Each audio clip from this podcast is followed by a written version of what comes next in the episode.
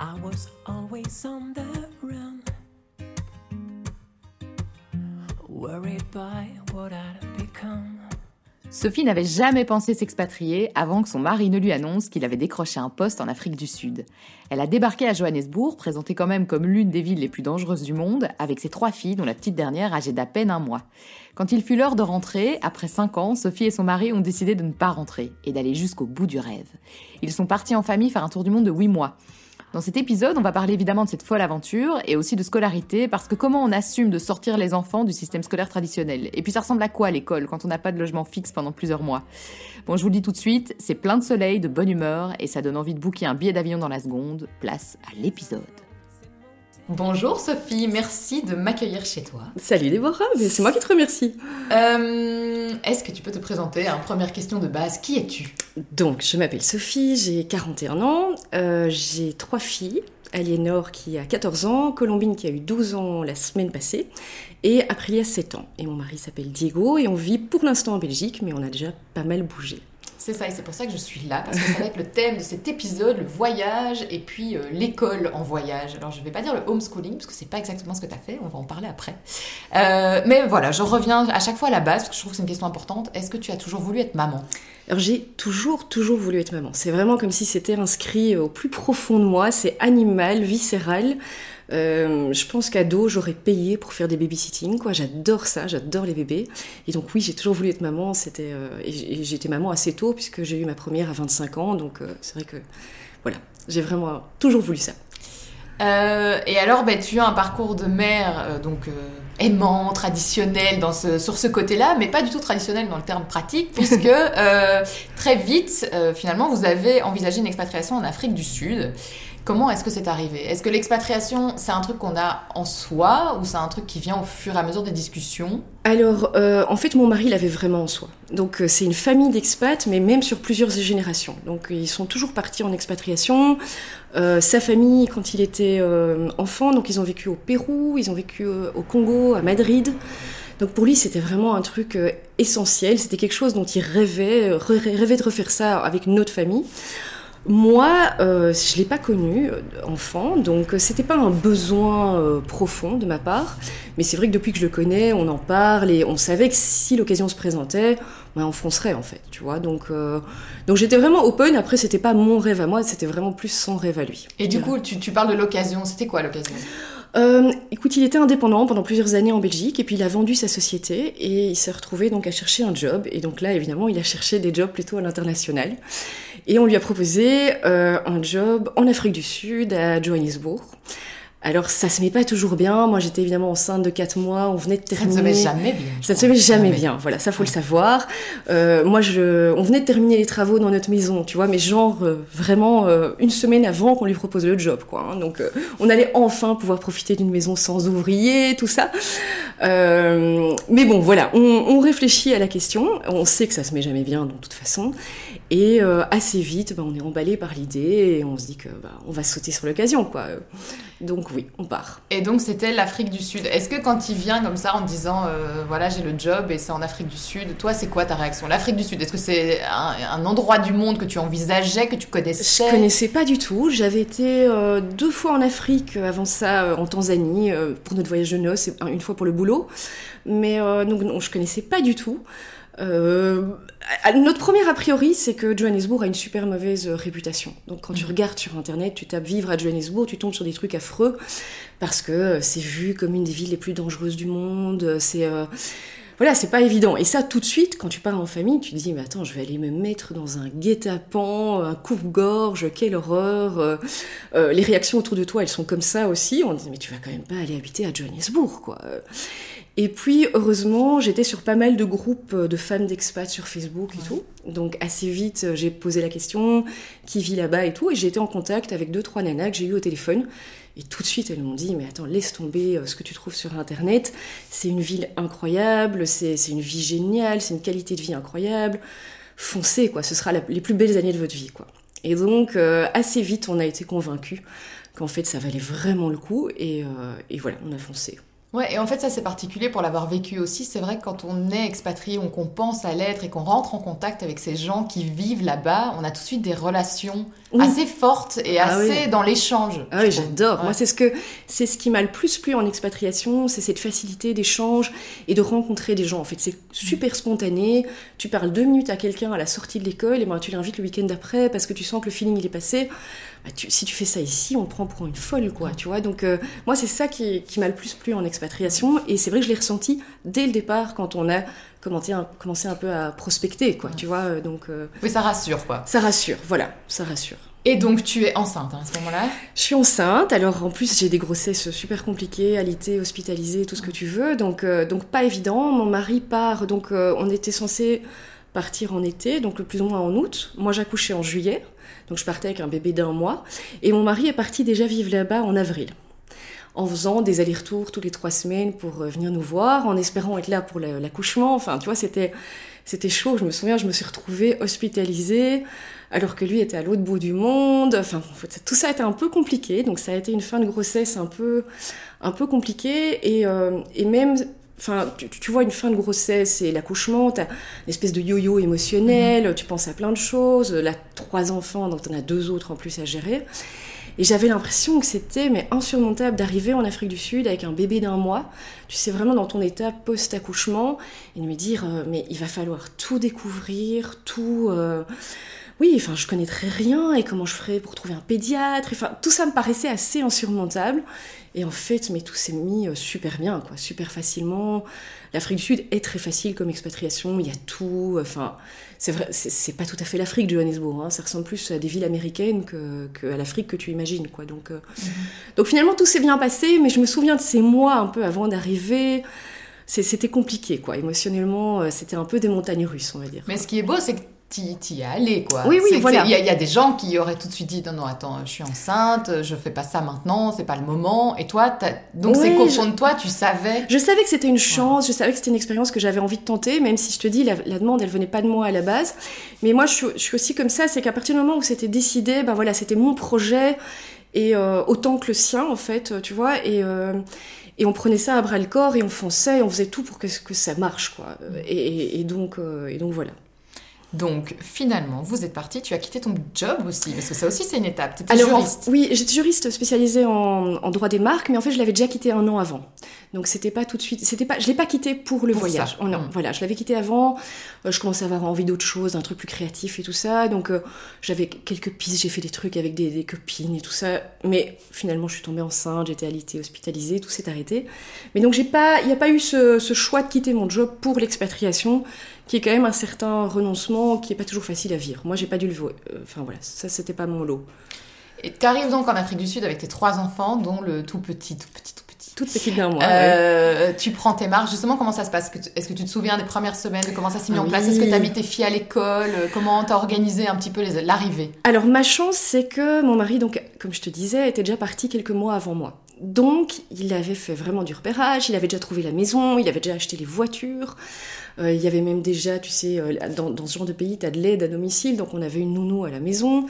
Donc euh, tout ça, il l'avait fait avant que j'arrive. Voilà, tout ça, ça a quand même facilité les choses. Les filles étaient inscrites au lycée français, qui était tout près de la maison. Donc c'était déjà pas mal balisé quand on est arrivé. Mais je me souviens tellement quand même du début. J'ai écrit un article sur mon blog sur notre premier matin en Afrique du Sud. Enfin, moi je me souviens mais de toutes ces sensations où tu te réveilles, tu sais, dans une maison qui va être la tienne pour plusieurs années. Euh, c'est complètement différent, les oiseaux sont différents, les bruits sont différents, la végétation, les odeurs. euh, euh, voilà, je, me souviens vraiment, vraiment très très bien de ces premiers jours, de ces premières semaines. T'as tout à découvrir, alors c'est super fatigant. On conduit à gauche par exemple là-bas, donc tout de suite il faut. Voilà, il y a plein de choses comme ça. Mais c'est- quand, même- c'est quand même passionnant aussi, quoi. C'est- pas facile de tout découvrir, mais moi j'ai adoré, quoi. J'ai adoré cette phase un peu de découverte. Oui, c'est curiosité euh, tout le temps renouvelée. Tu Exactement. tu- tu et au début, tu sais, quoi tu découvres un peu ton quartier, les quelques maisons autour, et puis tu, vas un peu plus loin, peu. et puis un peu plus loin, et, euh, et, euh, et voilà, c'était. Enfin, vraiment, j'ai adoré ça. Est-ce que les filles, donc les plus grandes du coup, est-ce qu'elles ont pris leur marque facilement? Très facilement. Donc, elles avaient, quand on est arrivé, notre aînée avait 6 ans, notre seconde 4 ans, et puis la plus jeune un mois. Eh ben, celles de 6 et 4 ans, euh, elles ont adoré tout de suite leur nouvelle chambre, tout ça. Elles ont, elles ont pris vraiment facilement leur marque. Euh, le premier week-end, on est parti en safari. Et euh, je me souviens de voir leurs yeux briller. Et tu sais, ça faisait quand même six mois qu'on leur parlait d'Afrique. Et plusieurs mois qu'elles étaient séparées de leur papa, qui n'était pas là à temps plein, vu qu'il était déjà sur place et tout. Et tout ça n'a pas été des mois euh, faciles. Et là, j'avais l'impression, mais oui, voilà, on l'a fait pour ça, quoi. Ce premier week-end en safari, euh, c'était euh, vraiment magique, quoi. Elles, ont, elles, elles étaient émerveillées de ce qu'elles voyaient. Et elles se rendaient compte que ça allait faire partie intégrante de leur vie, quoi. Donc, euh, elles se sont hyper bien adaptées à l'école, tout. Je dirais qu'il y a eu des coups de cafard qui sont arrivés au bout de, de quelques mois. Euh, surtout pour la, celle qui avait 4 ans, je pense qu'à cet âge-là, la notion du temps, elle est complètement floue. Et donc, on lui expliquait qu'on allait rentrer en Belgique à Noël pour euh, deux semaines, euh, qu'elle allait revoir ses grands-parents et tout. Mais pour elle, Noël, ça faisait dans mille ans. Enfin, voilà. Elle, a eu quelques petits coups de déprime à ce moment-là. Mais Ouais, aussi, il y avait une vraiment... attente de sa part, quoi. Oui, c'est ça. Plutôt parce qu'elle maîtrisait pas ce temps, quoi, tu Ouais. vois. Et donc tu le dis, premier week-end safari, donc ça c'est pas mal aussi. Hein. Là tu vas tout de suite, quoi. T'arrives, Voilà. t'attaques. Alors, je pense que je suis déjà assez zen en général, mais avec une troisième, je pense que tu vois, euh, tu... elle suit, quoi. Et, euh, et en fait, t'as beaucoup voyagé quand t'étais en Afrique. Tu t'es pas contentée de rester à Johannesburg. T'as vraiment euh, visité. euh, Tout. On a fait toute l'Afrique australe. Je pense qu'on était des grands voyageurs déjà avant l'Afrique. Mais alors, ce qui est drôle, c'est qu'on voyageait plutôt sans nos enfants. Donc, c'était pas du tout une évidence pour nous de voyager en famille. Euh, bah, elles étaient jeunes quand on vivait en Belgique et nous, on adorait voyager un peu, aventure, loin et tout. Mes parents, mes beaux-parents adorent les prendre et donc ils étaient toujours preneurs euh, quand nous on partait. Et on partait franchement régulièrement, une semaine, 15 jours, parfois même trois semaines. Je me souviens qu'on a fait la Patagonie pendant trois semaines. Elles sont restées chez mes parents. Et avec les filles, ben, on faisait, euh, tu sais, en été, on louait une maison euh, en France ou quelque chose comme ça. Mais Vacances classiques, faciles, organisées. voilà, pas l'aventure, quoi. Et donc là, on arrive en Afrique, on sait pas pour combien de temps on reste. Le job de mon mari, c'était pas déterminé, il n'y avait pas une durée fixe. Ça pouvait être un an, deux ans, ça pouvait pas être très long. On est resté cinq ans finalement. Euh, mais vraiment avec la ferme intention d'en profiter et de voir toute l'Afrique australe, quoi. Et donc, plus de grands-parents à proximité. Le falloir- gros problème de l'expat, j'ai envie voilà, de dire, ouais. le gros problème de Ouais. l'expat, va falloir les emmener. Donc euh, c'est vrai que dès le premier week-end, on s'est dit, euh, on avait envie de fêter, c'est arrivé, c'est moi qui avait été compliqué, et euh, on part donc en safari. Moi je me revois à l'été, donc mon bébé d'un mois, tu sais, près des éléphants, elle faisait sa sieste dans la voiture, où je l'avais en porte-bébé. En plus, tu sais, c'est des 4x4 ouverts, donc je me revois quand même à côté des lions qui sont à 2 mètres, avec ce bébé d'un mois dans les bras, quoi, tu vois, donc... euh, mais en fait, euh, finalement, à cet âge-là, c'est assez facile. Quand ils sont vraiment tout bébés, moi j'allaitais, ça se passait super bien.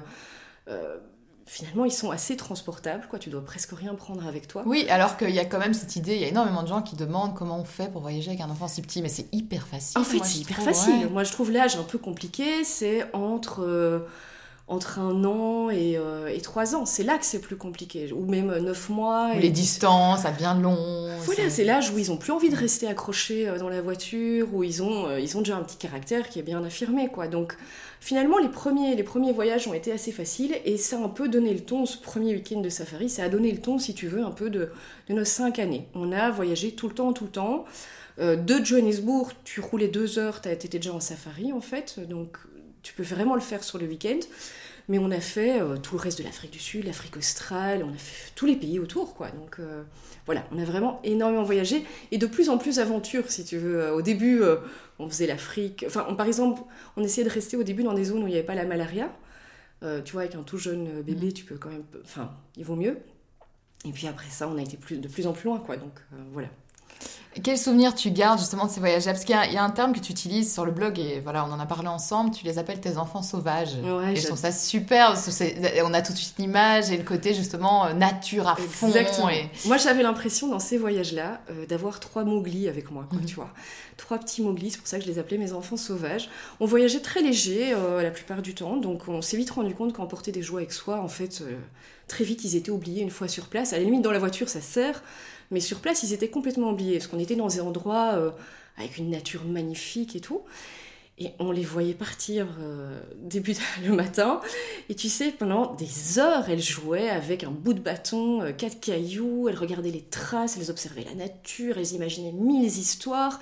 Elle revenait, mais couverte de terre. Alors c'était rouge d'Afrique, donc tu vois vraiment le truc, mais La couverte. poussière. euh. La poussière rouge, euh, des cheveux dans tous les sens, mais hilar, quoi. Heureuse comme euh, je les voyais jamais aussi heureuse. Et euh, en voyant ça, j'avais vraiment l'impression de, de toucher à l'essence même de ce que doit être l'enfance, quoi. Quelque chose de d'hyper fertile, hyper créatif, hyper libre. Euh, Et, euh, et, et vraiment, j'ai adoré ça, quoi. J'ai adoré ça, et, euh, et je pense qu'elles s'en souviennent dans tous ces moments-là comme des, les moments les plus heureux aussi, quoi. Mhm, ouais, le- le- la sensation de liberté accompagne en fait parfaitement bien l'enfance, quoi. Exactement. Ouais. Et, finalement, euh, ce qui, ce vraiment, ce qui m'a sauté aux yeux, c'est que dans nos sociétés actuelles, elles ont, dans, dans toutes les chambres d'enfants aujourd'hui, il y a full jouets, quoi. Elles débordent de jouets, elles débordent d'écrans, elles ont des programmes de ministres, même à 6 ans, quoi, d'activités extrascolaires et tout. Et, j'ai l'impression que pour toucher cette, cette réalité-là d'enfant sauvage, si tu veux, il faut qu'il y ait euh, de la place euh, il faut qu'il y ait du rien en fait. Donc pas de jeu, pas trop de jeux, pas trop de programmes, pas trop de contraintes. Et c'est dans ces moments-là que vraiment, euh, voilà, qu'elles étaient mais les plus heureuses quoi. Euh, donc là, vous êtes en Afrique, la vie se passe, et puis vient l'idée euh, dans ta tête d'un tour du monde. Exactement. Alors Comme si c'était pas suffisant tout ce que vous aviez fait, tu t'es dit j'en veux plus. Exactement. Mais en fait, je pense que c'est vraiment ça. Il y a des gens dont le tour du monde est un rêve depuis qu'ils sont euh, tout jeunes, tu vois. Nous, euh, je peux pas dire que c'était ça. Honnêtement, j'y avais jamais pensé avant de vivre en Afrique. euh, et même, j'avais une connaissance qui est partie faire un tour du monde. Et quand on vivait en Belgique, et je me suis dit, Pff, je suis pas sûre que je pourrais, quoi. Enfin, tu vois, je... c'était pas mon rêve euh, à la base. Mais en fait, à force de voyager de, de plus en plus avec les filles et tout, on s'est rendu compte qu'on en voulait plus en fait, que c'était les moments qu'on préférait vivre ensemble et que il y avait quelque chose qu'on connaissait pas, c'était ce voyage euh, hors cadre. Donc la plupart du temps, si tu veux, on avait euh, une vie normale en fait en Afrique du Sud. On Elles avait allaient une à routine, elles allaient à l'école, mon mari bossait, euh, tu vois, donc c'était pas, c'était pas des voyages qui dépassaient deux semaines, c'était souvent un week-end et tout. Donc tu as toujours une espèce de deadline, tu as toujours un programme qui généralement est bien établi à l'avance. Euh, et en fait, j'avais envie de, beaucoup plus de liberté.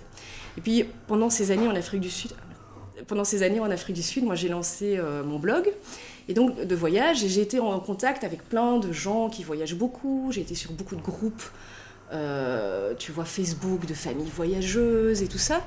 Et je me rendais compte qu'il y avait plein de familles qui faisaient le tour du monde. C'est un truc qui te paraît complètement fou, mais en fait, il y a une énorme communauté de familles qui font le tour du monde. Et, euh, et à force de les suivre, à force de voir tout ça, je me suis dit, mais en fait, c'est génial, quoi. Elles, ont une, elles connaissent une liberté que, que je connais pas encore. Et ça m'a donné mais super envie. Et donc, je me revois un jour euh, de Noël à Johannesburg, en décembre. On est au resto avec mon mari, et je lui dis, écoute, j'ai eu une idée. Si on faisait un tour du monde. Mais vraiment, ça sortait de nulle part, quoi. Parce qu'en fait, on savait que son job s'arrêtait en juin. Et on savait pas encore quelle était la suite. Donc, est-ce qu'on rentrait en Belgique? Est-ce qu'on partait ailleurs et tout? Oui, alors là, tout est possible. hein. alors on est dans tout des est possible projets. en euh, fait, ouais. tu vois, et c'est ce que j'ai dit à mon mari. Je dis, la plupart de ces familles qui font le tour du monde, elles doivent se battre, euh, elles doivent euh, finalement vendre leur maison, quitter leur job, euh, mettre toutes, leurs- toutes leurs affaires en caisse et tout. Je dis, mais en fait, nous, quand on quitte l'Afrique du Sud, tout ça, est- c'est déjà le cas. On, on- on loue une maison, on rend les clés, on vend les voitures, les filles quittent l'école. Donc, c'est peut-être le aviez moment. une fois, enfin, vous aviez un boulevard devant vous qui allait peut-être plus jamais se reproduire. quoi. Exactement, c'est vraiment ça, euh, l'évidence, mais on m'a sauté aux yeux, et donc j'en ai parlé à mon mari. Évidemment, lui, il adore voyager, donc il a tout de suite euh, adhéré au projet, et donc on a commencé à, à réfléchir à ça. Et comment est-ce qu'on met en place un tour du monde? Que tour du monde, c'est, ça veut tout dire et rien dire. Il y a autant de tours du monde exactement. finalement. Parce que euh, tour du monde, c'est pas faire tous les pays Mais euh, non, mais non, un par non. un. Donc, et d'ailleurs, en fait, on aurait pu faire qu'un tour d'Asie, un tour d'Europe. Enfin, on, on dit tour du monde parce que tout le monde dit tour du monde et qu'il y a des sites de tour du mondiste. Enfin, il y a vraiment une énorme communauté. Mais en fait, c'est un long voyage. Et alors, il y a autant de tours du monde que de, vo- enfin, que de voyageurs parce que ça peut être six mois, trois mois, un an, deux ans. Et donc, vous, comment vous avez choisi les destinations? Alors, euh, on commence à réfléchir. D'abord, le premier truc que tu choisis, c'est euh, qu'est-ce que, est-ce que tu fais euh, en avion ou bien est-ce que tu prends un véhicule aménagé avec toi? Alors, dans ce cas-là, tu fais moins de pays. Tu fais par exemple un tour d'Amérique du Sud et tout. Donc, nous, on avait encore quand même envie de faire plusieurs continents. Donc, on s'est axé sur un, tour du monde avec avion. Là, il y a des, agences en fait qui sont spécialisées là-dedans et qui te vendent des billets d'avion tour du monde. Parce qu'en fait, c'est tout le temps des one-way. Donc, si tu les prends par toi-même, ça peut revenir assez cher. Euh, et puis tu commences à réfléchir aux destinations. Alors tu as une énorme liste au début, et puis tu la réduis, tu la réduis, tu la réduis. Parce que ce qui ressort de tous les voyages, c'est qu'il faut surtout pas mettre trop au programme pour se laisser justement cette liberté d'improviser, de faire ce que tu veux.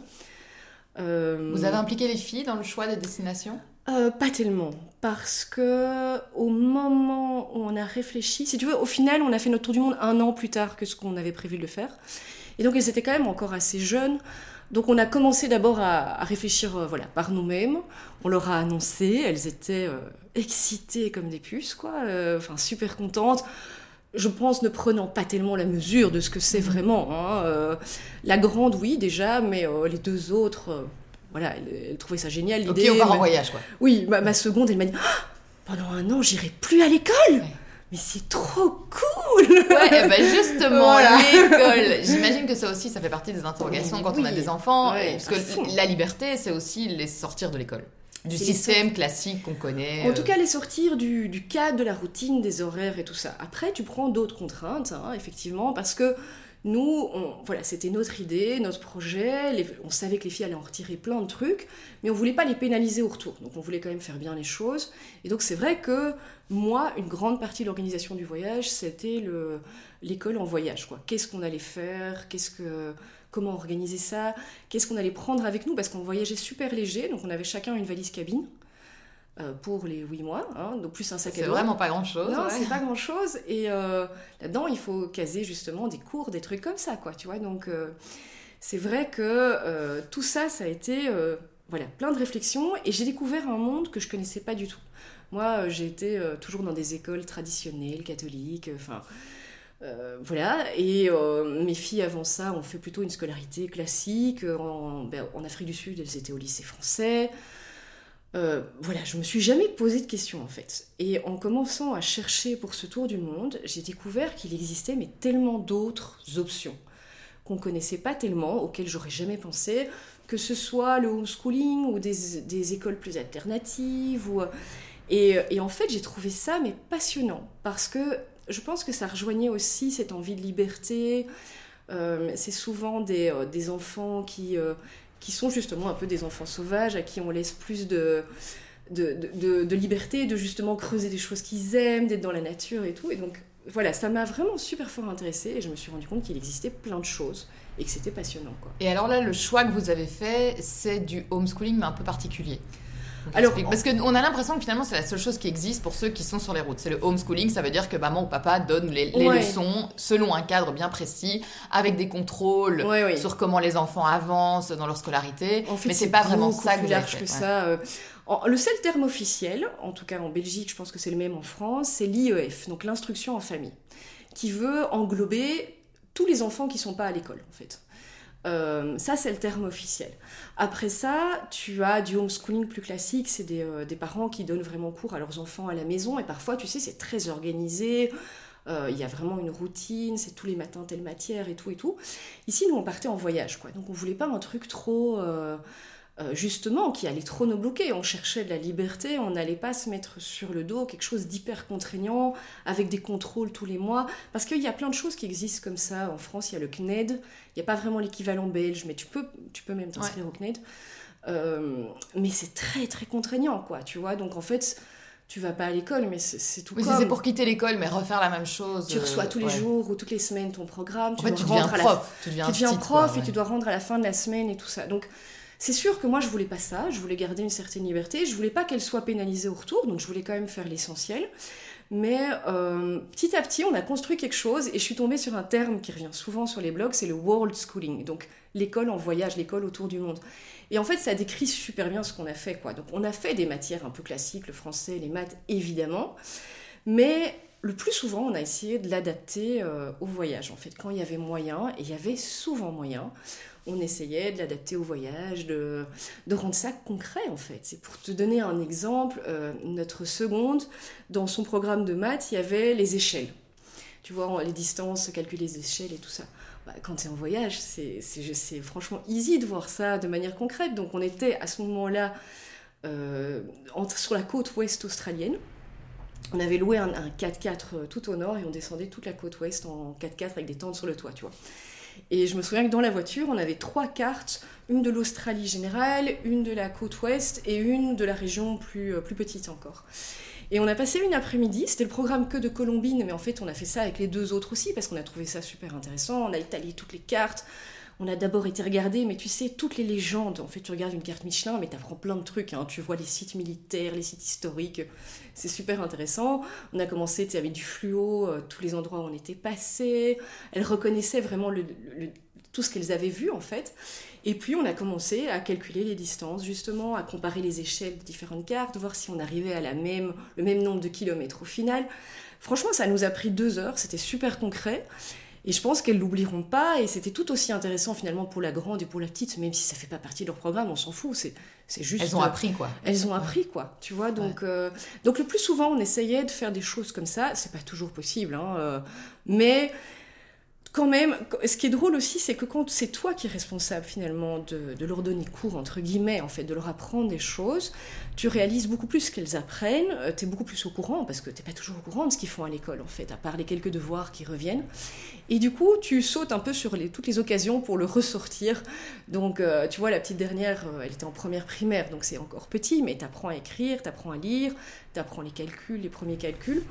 Bah, tout de suite au restaurant, bah, compter euh, la monnaie, combien ça fait une pièce de autant avec une pièce de autant, euh, euh, déchiffrer des trucs Mais dans la que, rue. Est-ce que finalement, c'est pas des choses qu'on fait spontanément quand on est parent et qu'on a le temps de le faire? Parce qu'attention, c'est ça qui est important. Parce que quand on travaille jusqu'à 18h, on est parfois crevé, on n'est pas là-dedans. Mais moi, je passe beaucoup de temps avec Alors, mon fils. Je pense... Spontanément, tu mets ça en place un petit peu. Je pense que oui. Il y a des parents qui font peut-être plus spontanément que d'autres. Moi, j'ai pas l'impression que je le faisais tellement spontanément avant. Tu vois, j'ai Ouais, j'ai pas l'impression que je le faisais aussi spontanément. Là, je pense que comme tu sais que ça doit rentrer et que tout repose un peu sur tes épaules, tu le fais peut-être encore plus, on va dire. Ça te met un peu la, la, pression un peu de, ah oui, oui, quand même, de, faire l'école à tes filles Oui, oui, c'est pas, c'est pas évident. Hein. C'est pas évident, t'es pas prof à la base. Euh, c'est pas évident le lien avec ton enfant, donc t'es pas prof et t'es encore moins prof de ton enfant, tu vois. Il y a parfois il, il se bloque, euh, enfin voilà, ce qu'il ferait peut-être pas avec un autre prof. Euh, donc c'est pas c'est pas si facile. Tu te mets quand même la pression. T'as pas envie que, voilà qu'elles aient accumulé un retard de malade au retour. Après, euh, je dois dire que on avait avant de prendre la décision de partir, on s'était dit ok, quel est le worst case quoi? Au pire, au pire. Euh, au pire, si on n'arrive pas à leur donner cours, au pire, si elles prennent du retard, qu'est-ce qui se passera? Bah, Le pire du pire, c'est vraiment qu'elles redoublent une année, qu'il y en ait une qui redouble une année. Et on s'est dit, bah voilà, en fait, on connaît le, si tu veux, vraiment la, situation la pire, et on l'accepte. On se dit, on prend ce risque-là. Je pense pas qu'on arrivera là, on va tout faire pour pas arriver là, mais, mais on l'accepte. Et je pense qu'en fait, c'était pas mal de l'imaginer et de, et de l'assumer, en fait, de se dire, ok, nous, on sait que ce voyage va apporter mais plein de choses aux enfants si vraiment on a pris du retard sur l'école, eh ben on fera tout pour au retour avoir des cours particuliers. Il faut quand même le dire, doubler une année, ça tu ne rates pas ta vie parce que tu rates pas ta hein. vie, quoi. Tu vois ce que je veux dire? Donc c'était la pire situation. Eh ben voilà, on l'acceptait, c'était pas le drame non plus. Et au final, et aussi j'avais vu, je pensais vraiment pas que ça allait arriver, même si on s'était quand même projeté en se disant est-ce que on l'assume ou pas? Euh, toutes les familles qui revenaient de tour du monde, le discours était toujours le même, c'est que leurs enfants finalement étaient presque en avance sur leur classe parce qu'ils avaient gagné en maturité, parce que en fait quand tu vois la matière, tu le vois en cours particulier, donc euh, tu as quand même un avantage parfois sur les autres. Euh, et, donc je voyais bien que c'était la tendance générale, c'était ça. Et parfois même des familles qui avaient presque pas donné cours, quoi, tu vois, qui avaient... Euh, est-ce qu'on a le droit, ça, de, de rien faire? Alors, en théorie, non. Donc, euh, quand tu décides de faire euh, du homeschooling, de l'enseignement euh, en famille, tu envoies une déclaration à l'administration en disant que ton enfant, si tu es domicilié en Belgique en tout cas, il sera en IEF pour cette année scolaire-là. Et donc, tu dois dans cette déclaration dire quel est ton projet pédagogique derrière, donc un peu expliquer. Euh, et normalement, tu as des contrôles à certains moments de l'année. Alors nous, quand on dit que tu es en voyage, ben, évidemment, ils t'envoient pas d'inspecteur. Ils savent. Et ils savent en plus que c'est des enfants qui, a priori, vont retourner dans le système scolaire juste après. C'est peut-être pas les familles qui les inquiètent le plus. quoi. Euh, mais donc, en théorie, tu es censé donner cours à ton enfant. Légalement, ton enfant doit être. à partir de 5 ans en Belgique, c'est obligatoire. Voilà. Alors, c'est pas à l'école, tu peux le faire en famille, mais tu dois donner cours. Ça, c'est en théorie. Après, une fois que tu as fait cette déclaration et qu'il est en IEF, il y a plein de familles qui font le tour du monde et qui font rien, en fait, au niveau scolaire. qui euh, poussent leur enfant à lire, peut-être à écrire un petit carnet de bord ou un truc comme ça, mais qui font pas des maths pures, du français, des trucs enfin, comme ça. Mhm. Alors honnêtement, euh, c'est vraiment un choix. Il y a beaucoup de familles aussi qui commencent par donner des cours et puis qui se rendent compte que c'est galère, euh, que, que ça leur gâche finalement euh, cette année de liberté, ce que je peux complètement le comprendre, et qui finalement ne donnent plus cours à leurs enfants et laissent un peu le truc totale liberté. Et ben, même ces enfants-là, la plupart du temps, ils n'ont pas, euh, ils ont pas un gros retard. Quoi. Ils rattrapent en fait. Ils rattrapent parce que ils ont acquis tellement d'autres choses, de maturité, d'adaptabilité et tout ça, qu'au final, ils rattrapent. C'est fou, hein, parce que moi je suis assez convaincue par ce que tu dis, pour l'avoir vu, pas pour l'avoir vécu, finalement, Ouais, j'ai pas ouais. du tout vécu les choses comme toi, mais euh, il y, il y a quand même, la société nous fait croire que si tu ne vas pas à l'école dans le cadre traditionnel, que tu ne fais pas bien tes devoirs en rentrant, mon Dieu, ça ne va pas bien se passer, alors que c'est pas vrai. C'est tellement pas vrai, pas vrai. quoi. Et j'ai lu euh, justement, je sais pas, il y a deux jours, un article qui disait que euh, 75% de ta réussite professionnelle plus tard est non pas liée à tes études, à ta scolarité, à tout ce que tu veux, elle est, elle est liée vraiment à ton intelligence émotionnelle, à ta confiance en toi, à ta manière dont tu communiques, à, à la conscience de toi, de ce que, tu, ce que tu es, de tes forces, de tes faiblesses, du monde autour de toi. Et c'est tellement plus important en fait euh, que vraiment avoir eu un cours de grammaire, quoi Ou de fraction. ou de fractions ou un truc comme ça. En fait, je savais que ça, elles allaient le rattraper, quoi, tu vois. Donc, euh, donc je partais franchement confiante, mais en me mettant quand même un peu la pression, quoi. Voilà, je voulais que ce soit quand même bien fait, et, euh, et, et- et je pense qu'on l'a bien fait, et ça n'a pas toujours été facile, hein, mais alors là aussi, il fallait être flexible, quoi, de se dire, ok, là aujourd'hui ça passe pas du tout, bah tant pis, c'est pas grave, quoi Ça sera pour demain, quoi. ce sera pour demain. Et puis même aussi, parfois, ça se mettait pas dans le voyage. Il y avait des jours euh, où on était, tu sais, dans un appart, un Airbnb, on avait un chez nous, entre guillemets, pour quelques jours. Bah, ces jours-là, bah, on faisait vraiment deux heures le matin. On avait des matinées un peu plus studieuses. Ça, c'était souvent le cas. Mais parfois, on était en bateau, en truc, en, en road trip, un peu plus route, et tout ça. Ben là, ça se mettait pas, quoi. Enfin, entre, euh, entre attraper ton bus, euh, trouver où, euh, où tu dois aller après, parfois, ça se met pas. Et ça, on a, on a fait un truc qui, franchement, que je conseillerais à toutes les familles, c'est qu'on est parti début juillet et on a commencé à bosser avec les filles début juillet tout de suite. Donc alors que leurs copains étaient en grandes vacances, on a commencé la matière de l'année suivante début juillet. Et en fait, grâce à ça, on a pris une avance super confortable. Euh, au bout de deux mois, quand les gens rentraient à l'école, nous, on, avait déjà fait vraiment une grosse partie du programme. Et grâce à ça, il y a des semaines entières où on faisait rien, où on, on se laissait vraiment libre et on, était, on avait moins de pression, en fait. Bon, il y a quand même une question que je, ne- que je ne t'ai pas posée, qui me, tra- qui me travaille depuis le début. C'est, en fait, on n'a pas parlé de quel tour du monde tu as fait, quelles sont les Ah, destinations que tu as fait, parce qu'on est tout de suite rentré dans le vif du C'est sujet. vrai Donc, on va revenir à l'école. Mais donc, est-ce que tu peux me dire quel pays pays vous avez traversé ouais. Alors, on a, fait, on a commencé par le Japon. Euh, ensuite, on a fait la Polynésie. Pendant, euh, ça c'était notre rêve absolu. ouais, mais le rêve là. Et là, on est en train de se parler. Alors, les gens voient pas, mais dehors, c'est la tempête absolue. Temps pourri, voilà, mais Ouais. le rêve absolu. Et franchement, on a vécu notre rêve. Quoi. Et on a fait un mois en Polynésie, je pense, ou trois semaines, quelque chose comme ça. Donc, quand même long. Euh, on a fait plein d'îles différentes et tout. Et puis, on a fait l'Australie. Alors là, ça c'était mon rêve aussi. Et euh, on voulait vraiment axer ce voyage là-dessus. C'est des pays qui sont quand même pas facilement accessibles pour 15 jours. Euh, et l'Australie, c'est tellement immense qu'on a fait trois mois en Australie. Donc, tu vois, on, a vraiment bien pris le train et on aurait pu faire huit mois d'Australie, en fait. On a adoré. Et en Australie, on a fait les endroits qui sont pas très touristiques, en fait. On n'a pas fait la Grande Barrière de Corail, on n'a pas fait, la Great Ocean Road que beaucoup de gens font. Nous, on a fait la côte ouest qui ressemble tout à fait à l'Afrique. C'est des terres rouges, baobab, c'est vraiment l'outback. Euh, puis voilà, on, a vraiment adoré l'Australie. Et puis on a fait euh, le Chili avec l'île de Pâques. Alors ça, c'était magique aussi. Pour moi, ça, c'était vraiment un grand moment de notre tour du monde. Euh, Chili, on a fait un peu la Patagonie et puis le désert d'Atacama. Et puis du désert d'A- d'Atacama, on est passé en Argentine. On a fait trois semaines en Argentine, plutôt dans le nord. Et puis on a fait le Pérou pendant trois semaines. Et puis on a fait le Brésil. Et puis on est rentré. Donc voilà, c'était euh, tous des beaux pays, mais c'était euh, difficile de choisir. Moi, je rêvais de faire la Colombie, je rêvais de faire Costa Rica Mais et tu tout. peux encore. Ah bah évidemment, encore, la j'y vie n'est pas bien, finie. Euh, donc on, on revient à l'école, tu le disais, euh, vous logiez parfois dans des Airbnb, mais vous le- c'était quoi le, en termes de logement vraiment C'était Ah, quoi c'était- l'objectif C'était quoi l'organisation? C'était tout le temps différent. En fait, en fonction des pays, en fonction de l'envie.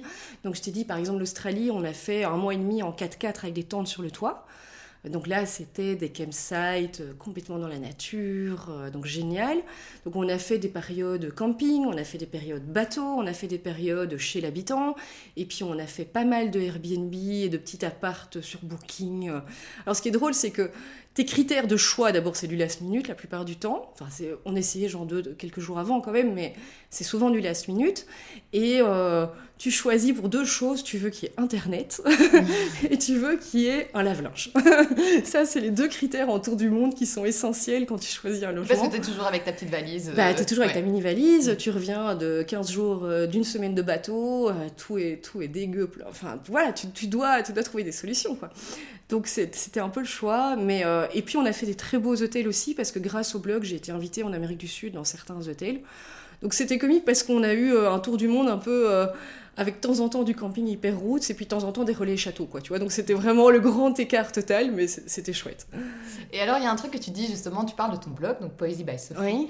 Euh, il y a un truc que tu disais sur le blog, c'est, et qui est, euh, j'avais jamais réfléchi à ça, donc c'est très intéressant, c'est qu'en fait, vous vous, vous êtes rendu compte pendant l'école à la maison, quelque part, au World Schooling, qu'il y a des matières que toi tu maîtrisais et que tu faisais ah spontanément et d'autres que ton mari faisait spontanément et qu'en fait c'est vrai qu'on pense pas à ça on a l'impression qu'il y a une seule personne qui va prendre le truc sur son dos ah et jouer à l'instituteur et en fait c'est pas ça alors, dans notre vie euh, ici quotidienne, c'est plus moi qui vais m'occuper des devoirs des enfants et tout ça, mais c'était clair qu'en partant autour du monde, je voulais que ce soit quand même quelque chose de partagé.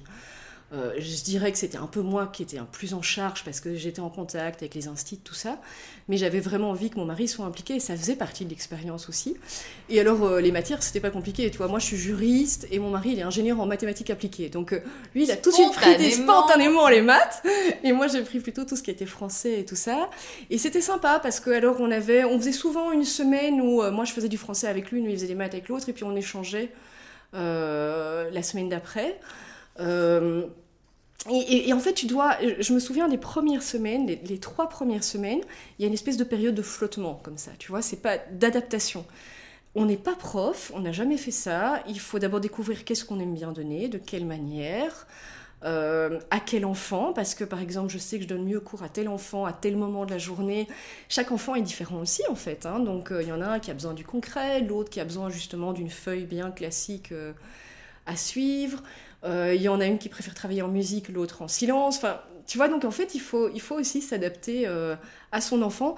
Et on a eu vraiment, je dirais, trois semaines un peu de d'adaptation et puis on avait une petite routine qui, qui roulait bien. Quoi. Mmh. on va y revenir hein, puisque là maintenant vous êtes en Belgique et qu'elles sont retournées à l'école donc on va en reparler mais euh, voilà pour, pour faire vraiment la, fin de parenthèse ce tour, sur ce tour du monde tu, tu, me le disais quand vous êtes parti vous aviez des destinations bien définies donc vous saviez qu'il y avait une fin il n'a jamais été question dans votre tête de ne plus jamais rentrer il n'a jamais été question de plus jamais rentrer après nous euh, tu vois, on a déjà vécu 5 ans en Afrique du Sud, on est quand même très ouvert à cette idée de repartir et tout. Donc, euh, le tour du monde en lui-même avait une fin, c'était certain. Euh, et, d'ailleurs, les, gens me posent souvent la question c'est pas si facile tous les jours un tour du monde, c'est fatigant en fait. Donc je, ne pourrais pas vivre ça pendant trois ans, ou alors différemment avec ton, ton propre véhicule ou tu as un chez toi. Là, tu loges tous les jours dans des endroits différents, tu dois constamment t'adapter. C'est pas. Oui, et puis j'imagine que ça doit être plus facile quelque part sans enfants aussi, parce que c'est toute une organisation ouais, aussi. Ouais, sans doute, ça doit être plus facile sans enfants, mais. Euh, disons que moi, moi je pourrais imaginer une vie un peu plus nomade, euh, mais alors je, m'imaginerais me poser trois mois, six mois à un endroit. Tu vois, pas changer d'endroit tous les jours. Ça, ça, honnêtement, on a adoré le faire. Bon, C'était pas tous les jours, il y a des endroits où on s'est posé, hein, mais euh, on a adoré le faire pendant, euh, pendant huit mois, mais je pense pas que tu le fais sur quatre ans. Quoi. Donc on savait qu'il y avait une fin.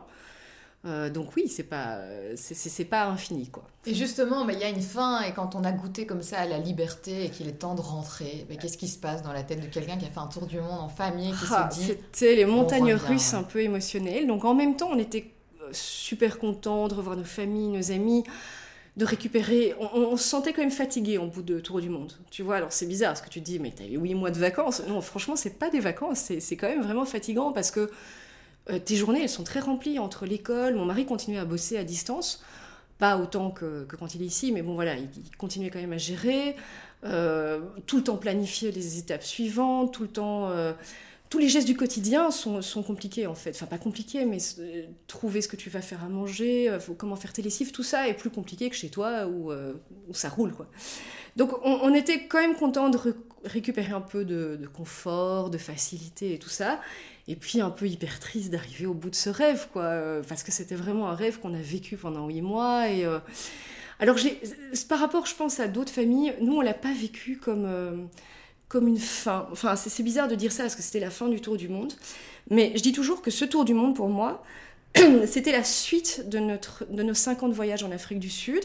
Et pour moi, ça allait continuer ces voyages, quoi. Tu vois, c'était une période plus intense de huit mois consacrés à ça, mais euh, ça fait tellement partie de notre famille que je le voyais dans la continuité. Alors évidemment, on est rentré, il y a eu le Covid, donc on a quand même nettement moins voyagé. Pour les voyages, c'était pas la meilleure année. Voilà, c'était pas la meilleure année, mais euh, mais bon, voilà, je l'ai vraiment vécu comme ça, de se dire on revient en fait changer de ce tour du monde, encore plus persuadé que c'est ça qu'on aime et que c'est des moments précieux et qu'il faut continuer à préserver. Eh ben on va continuer quoi, même si c'est plus un tour du monde, c'est pas grave quoi.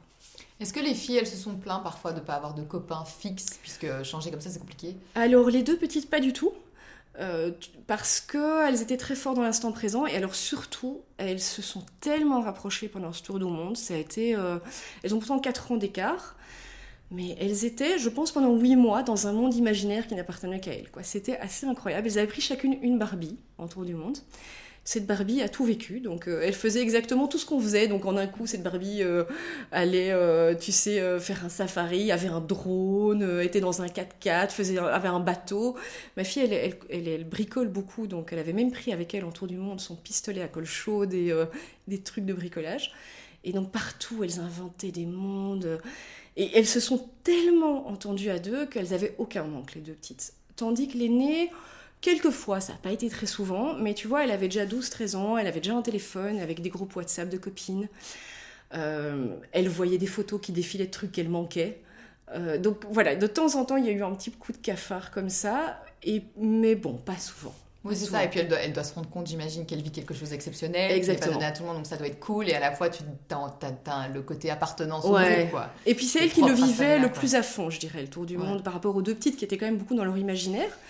Euh, donc ça a été leur manière de le vivre, mais elle, elle le vivait complètement à fond. Quoi. Elle a fait des trucs de fou. Euh, et euh, très chouette, elle a profité. par exemple, mon mari qui bossait comme un malade quand on était en Afrique du Sud, qui était jamais là la semaine et tout, il a eu vraiment un lien super privilégié avec les, trois pendant les huit mois.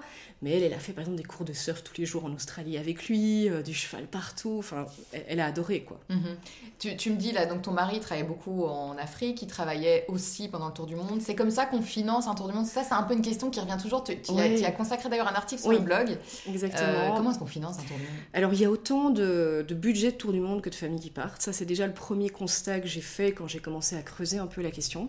Il y a des familles qui partent avec des budgets super réduits et qui font, euh, tu sais, un tour, euh, je sais pas, euh, d'Europe en vélo, un tour d'Asie en, en, autostop. Donc en fait, la plupart du temps, les familles ont un rêve de, partir comme ça longtemps. Et puis elles se disent qu'est-ce que je peux y consacrer? Et elles vont essayer d'adapter leur rêve à ça. donc ça, c'est une première chose à savoir. en termes de budget, pour te donner des exemples, on parle souvent pour une famille de 4-5 de un budget qui serait aux alentours de 50 000 euros pour une année. Donc c'est évidemment énormément d'argent, mais il y a des familles qui partent avec 20 000, il y a des familles qui consacrent 100 000.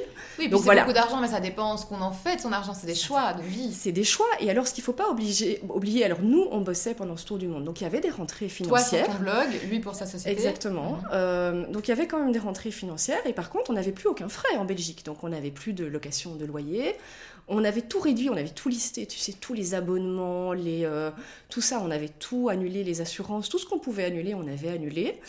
Euh, donc, tu as tes frais qui se réduisent à néant, tu as toujours une entrée financière comme quand tu vivais en Belgique, bah, tu la consacres en fait en ta vie en voyage, qui souvent coûte moins cher que euh, que ce que tu fais en fait en Belgique. Après, tout le monde n'a pas cette possibilité-là. Il y a des familles qui arrêtent vraiment de travailler, qui prennent des pauses carrières et tout. Dans ce cas-là, il n'y a pas de rentrée financière. Parfois, elles ont une maison, elles ont la chance d'être proprio, elles la louent. mais ça fait déjà un, loyer qui arrive. Et donc, tu as cette rentrée-là. Et puis après, il faut compléter avec les économies, on va dire. Mais c'est pas impossible. Je veux dire, c'est le frein, évidemment, le premier frein auquel tout le monde pense. Mais quand j'ai vu le parcours de toutes ces familles, elles y arrivent toutes, chacun à leur budget, mais euh, voilà, c'est finalement elles y arrivent toutes. Mhm. Donc fin du tour du monde, vous rentrez, vous réinscrivez les filles du coup à l'école en Belgique. Ouais. Comment est-ce qu'on fait pour se réhabituer à la vraie vie, si on peut dire? Et c'est marrant que je le formule comme ça parce que finalement c'est quoi la vraie vie? Est-ce que la vraie vie c'est la liberté que tu as connue ou c'est finalement ce qu'on vit nous avec un petit carcan, Ouais, avec des fait. choses à faire et des horaires à respecter? Comment est-ce qu'on fait pour se remettre dans le bain? Alors, euh, écoute, pas évident, vraiment pas évident. Ce qui, est, ce qui est drôle, enfin drôle et pas drôle, mais c'est que nous, on est revenus euh, fin février. Donc ça a toujours été prévu comme ça. Euh, ça paraît bizarre comme euh, deadline, en fait, on partait huit mois, euh, ça par- paraissait bizarre, mais il y avait une raison bien précise. D'abord, pour le job de mon mari, c'était c'était un peu ce qu'il pouvait tirer au max, on va dire. Et puis, deuxièmement, pour notre aînée, elle était en deuxième secondaire à, à l'époque, et elle devait, à la fin de l'année, passer, tu sais, en Belgique, il y a le CE1D, qui est le brevet que tu passes en fin de deuxième secondaire.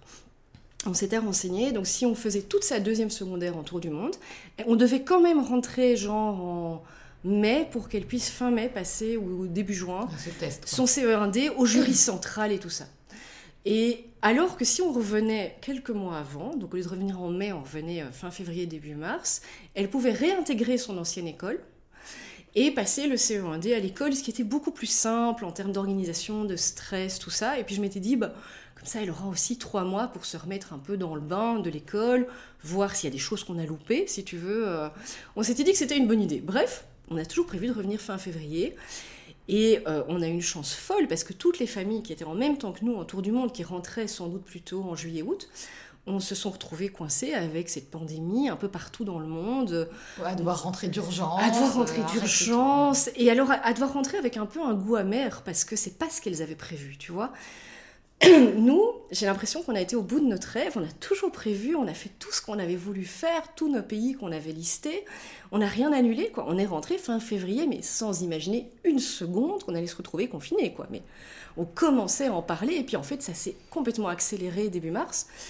Et donc elles sont retournées à l'école, dans leur classe chacune qu'elles avaient quittée un an plus tôt. On a été pas mal en lien aussi hein, pendant l'année avec ces classes.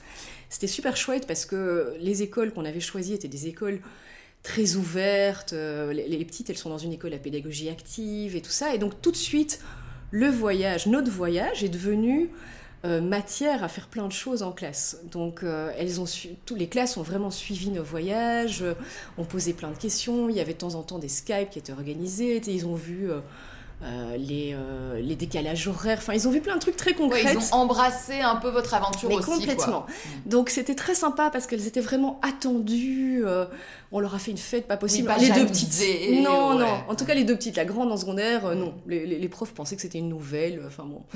Euh, mais les deux petites vraiment, elles étaient super attendues dans leur école et tout. Donc contentes de retourner à l'école. Mais en fait, elles ont eu une semaine d'école avant qu'on soit confinés. Parce qu'on a même été confinés un peu plus tôt que tout le monde parce que le un des premiers cas en Belgique était dans la classe de ma fille. D'accord. Donc, Ouais.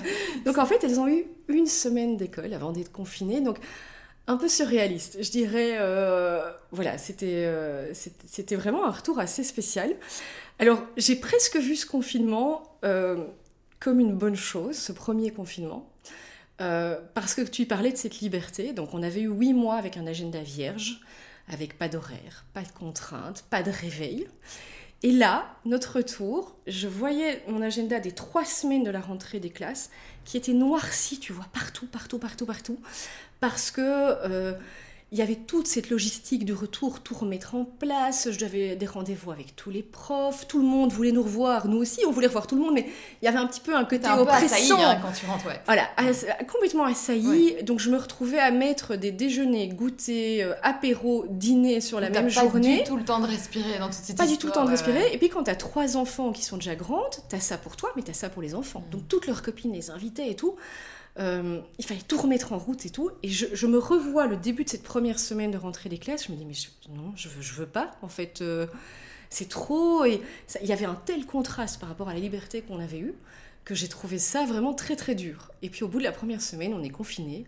Et en fait, je l'ai vécu comme un soulagement. Tu vois, j'ai genre tout annulé. Je dis, c'est très bien, c'est très bien. Oh là là, je suis vraiment désolée de pas pouvoir vous Voilà. Vous comprenez plus la situation. Et finalement, on se retrouvait de nouveau entre nous. Euh, alors, il y avait des côtés positifs et, et négatifs, parce que, par exemple, ma fille, l'aînée, elle rêvait de revoir ses copines. Donc, elle, ça a été un peu dur. Mais, euh, mais finalement, ça nous a permis de redémarrer en douceur. Euh, bon, maintenant on en sortirait bien. hein. Le- le- allez, la fin du Là, c'est bon, là, je- moi j'ai l'impression Là, je veux bien des Ouais, dîners, ouais. quoi, tu vois. On est prêt. On est prêt. Euh, donc voilà, bon là ça fait un an hein, que vous êtes rentrés. Euh, Qu'est-ce que tu as appris sur toi en tant que mère grâce à ces voyages? Parce que finalement, c'est pas que le tour du monde, c'est aussi l'Afrique du Sud, vu que tu n'étais pas prédestinée à, à t'expatrier. Est-ce que tu aurais été la même mère pour tes filles, tu penses, si tu étais restée en Belgique que...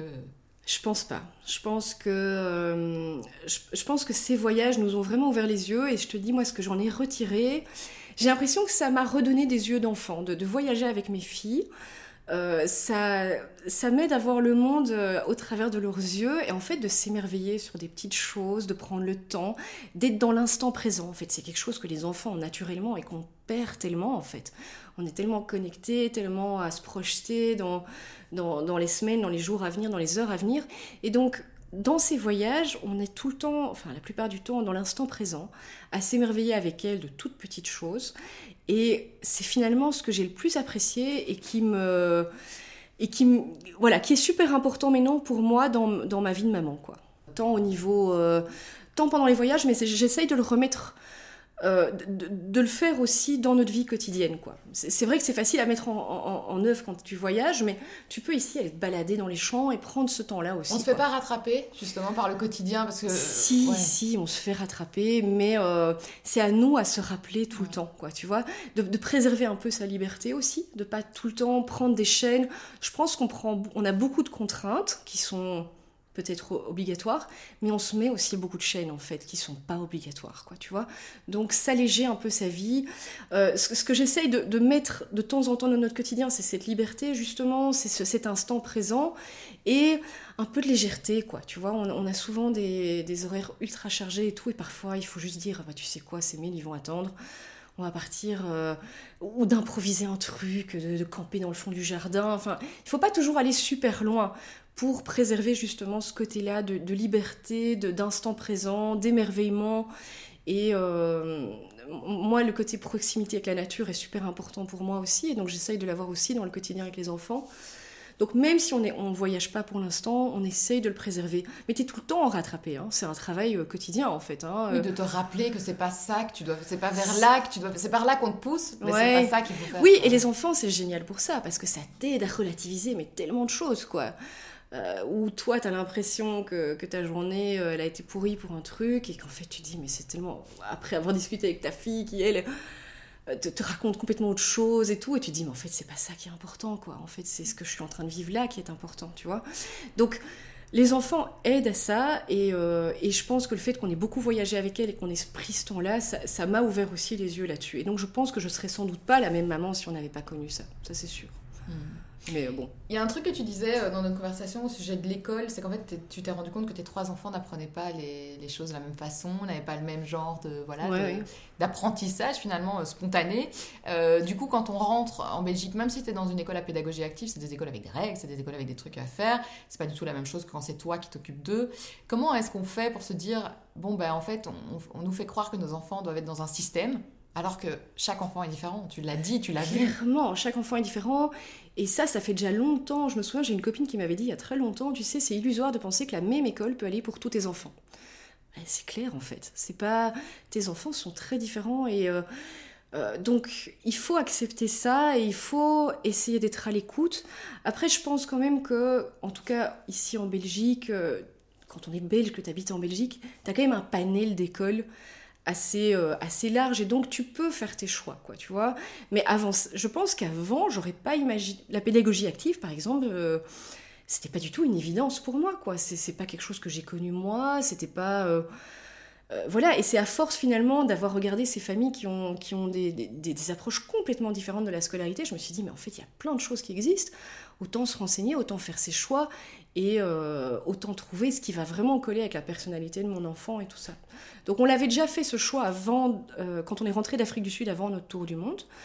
Donc on a mis les deux petites dans une école à pédagogie active et honnêtement j'adore, j'adore, j'adore quoi. Quand je te disais ce que, ce que je faisais en voyage, par exemple les cartes, euh, rendre les choses très concrètes, en fait c'est ce qu'ils font tout le temps.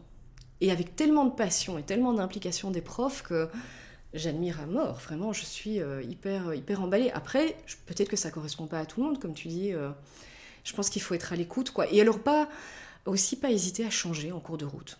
En fait, peut-être qu'une école était bien pendant deux ans pour ton enfant, mais là, il y trouve plus son compte pour des questions de copines, de profs, de pédagogie, tout ce que tu veux, mais c'est pas grave de changer d'école, quoi. T'es pas obligé de faire tes Mais six c'est ans marrant parce dans que la nous, même on a école. grandi finalement dans des. des- Mais des- oui. changer d'école, c'était. Eh On ben. on n'y pensait pas en fait. On était dans cette école-là et on restait là 12 ans. Et puis. Exactement. Ouais. Et, et moi, je pense que c'est le côté peut-être expat aussi, où on Mm. rend compte que les, les gens changent tout le temps d'école. euh.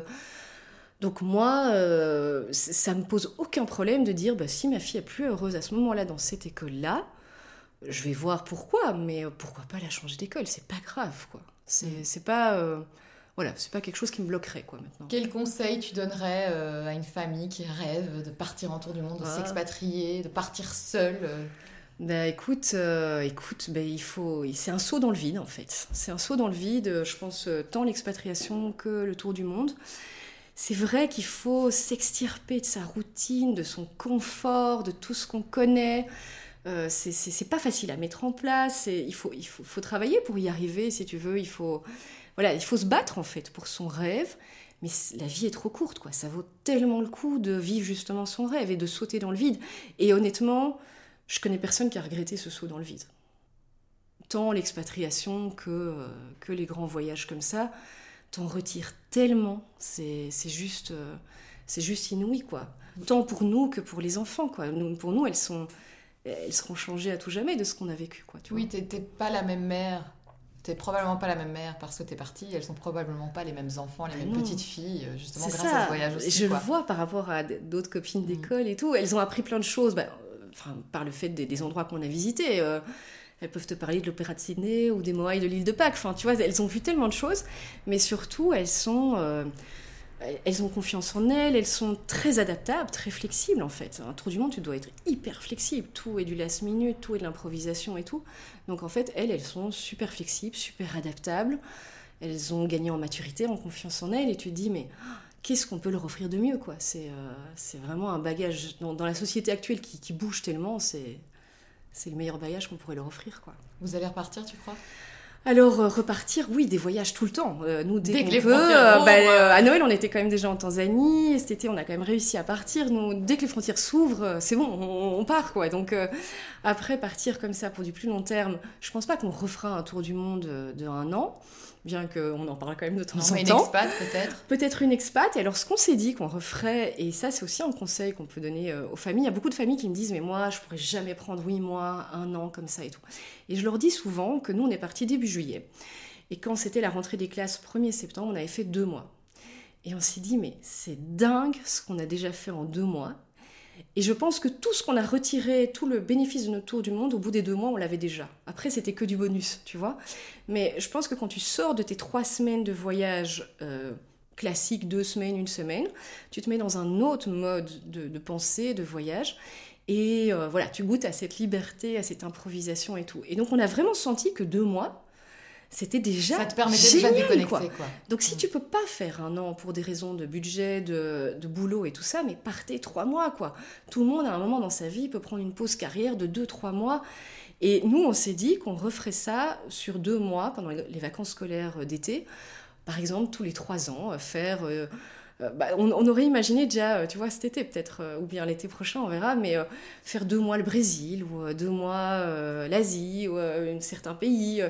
donc faire comme ça euh, des, des longs voyages euh, sur, sur des durées, genre deux mois. Ça, je suis certaine qu'on leur fera. Eh ben, je, je pense que tu vas donner envie à tout le monde de prendre un billet d'avion hein, dès que, c'est possible. Dès que c'est Euh, merci en tout cas possible. Sophie, grand euh, plaisir. voilà pour euh, d'avoir partagé toutes tes aventures. On a l'impression d'avoir voyagé un petit peu avec toi. Ça par fait du bien, hein, on en a Ouais, besoin, on en a besoin.